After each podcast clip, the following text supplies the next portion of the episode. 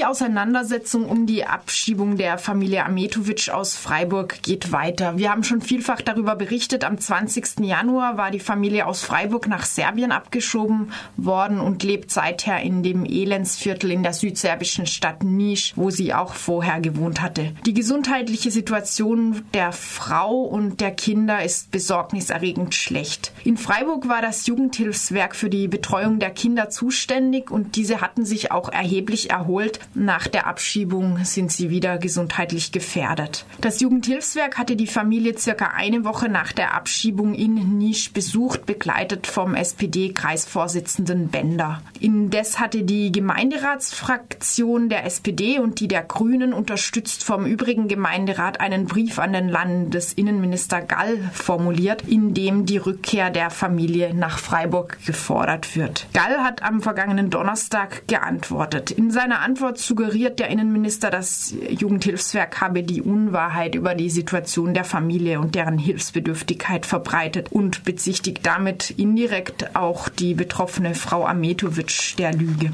Der Vorstandsvorsitzende des Jugendhilfswerks Ulrich Kruler hat heute zu diesen Vorwürfen aus dem Innenministerium Stellung genommen und fügt in seiner Stellungnahme auch einen Text an, in dem das Jugendhilfswerk ausführlich auf Galls Argumente eingeht. Ich möchte dazu dazu jetzt mit Carlos Mari, dem Geschäftsführer des Jugendhilfswerks, sprechen, den ich im Studio begrüße. Guten Tag. Guten Tag. Der Vorstand des Jugendhilfswerks habe den Brief des Innenministers, Zitat, mit großer Bestürzung zur Kenntnis genommen, schreibt Ulrich Kruler. Warum fühlen sich der Vorstand und die Mitarbeiterinnen und Mitarbeiter des Jugendhilfswerks von Gall angegriffen?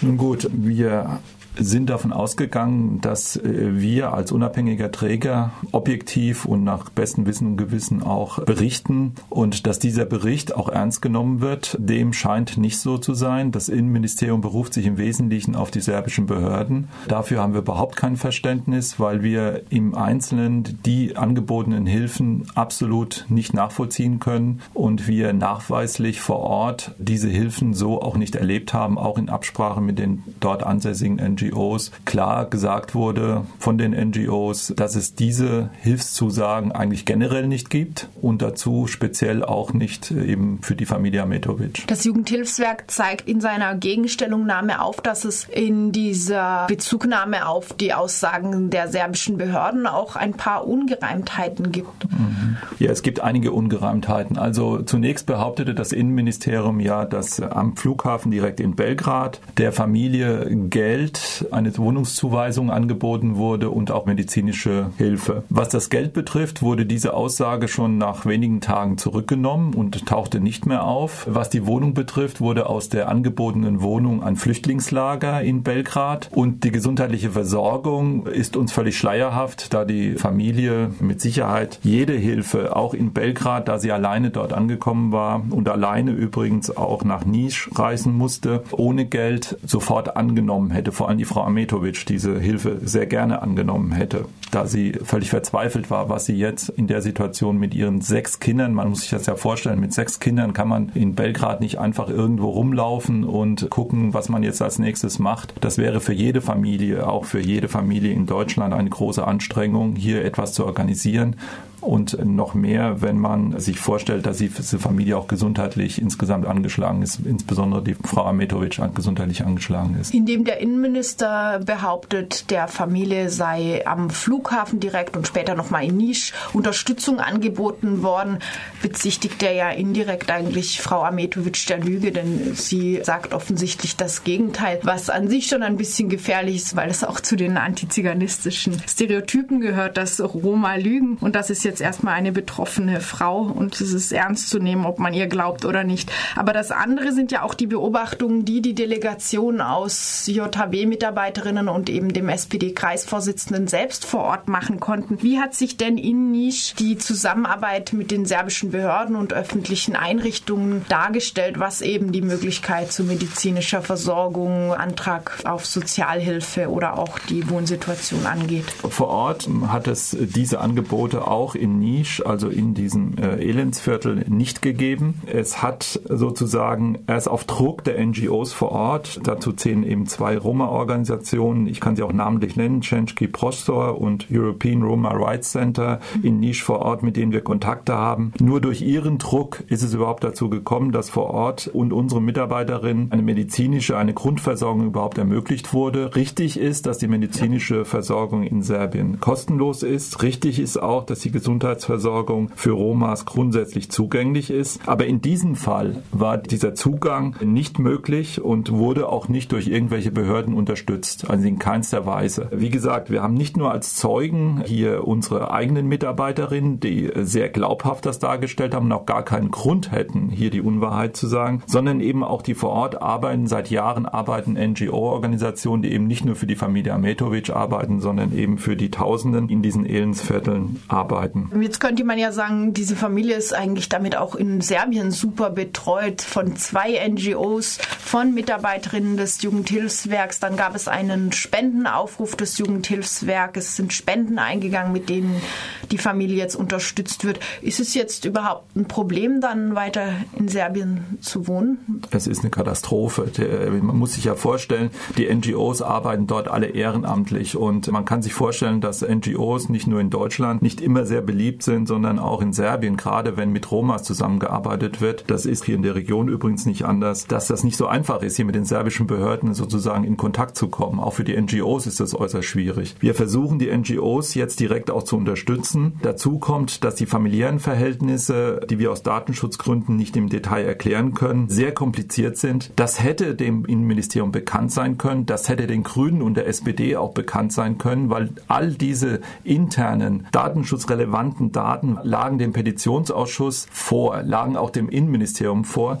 Das Innenministerium hat sich nicht die Mühe gemacht, bei der Stadt Freiburg, nach unserer Kenntnis, bei der Stadt Freiburg und dem zuständigen Jugendamt nachzufragen, wie die Situation eigentlich der Familie ist, welche komplizierten Verhältnisse dort vorherrschend sind, warum weitestgehend nicht formal, also nicht de jure, aber tatsächlich äh, Frau Ametovic alleinstehend ist. Und in Serbien hat sich sozusagen in Nisch hat sich die Situation noch wesentlich verschlechtert, sodass eine Verbesserung alleine durch irgendwelche Geldspenden äußerst kompliziert ist. Also wir haben inzwischen 13 bis 14.000 Euro gesammelt. Wir wissen aber selber nicht, wie wir dieses Geld vor Ort einsetzen können. Wir werden in der nächsten Woche wahrscheinlich wieder nach Nisch fliegen, um zu versuchen, die NGOs vor Ort zu unterstützen, um zu gucken, gucken, ob wir dort eine Wohnung finden. Wie lange dann das Geld ausreicht, um eine Wohnung zu finanzieren, ist fraglich. Das heißt letztendlich, wir können das vielleicht ein Jahr maximal gewährleisten. Danach wissen wir auch nicht weiter. Und eine Wohnung ist ja nicht ausreichend. Es muss ja sozusagen auch die Sozialhilfe tatsächlich auch fließen. Sie fließt bis heute nicht übrigens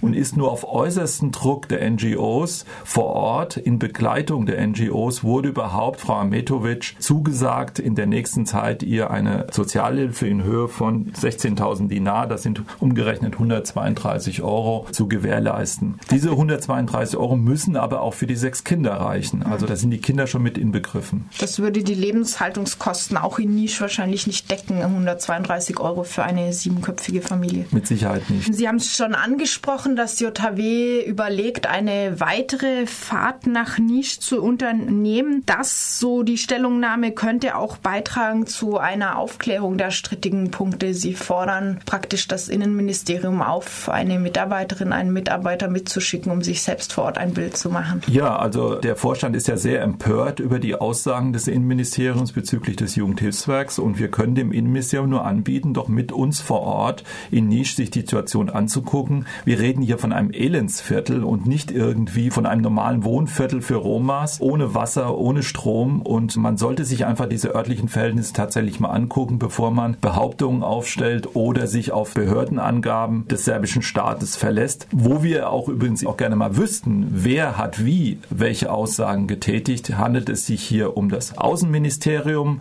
Handelt es sich hier um örtliche Behörden in Nice? Weil es geht hier nicht darum, dem serbischen Staat oder den Behörden vor Ort äh, Vorwürfe zu machen. Sie wissen, dass Serbien eine sehr, sehr hohe Arbeitslosigkeit hat, also bis zu 40 Prozent Arbeitslosigkeit. Die meisten Industriegebiete wie Nice sind in einer Verzweiflung verzweifelten wirtschaftlichen Lage.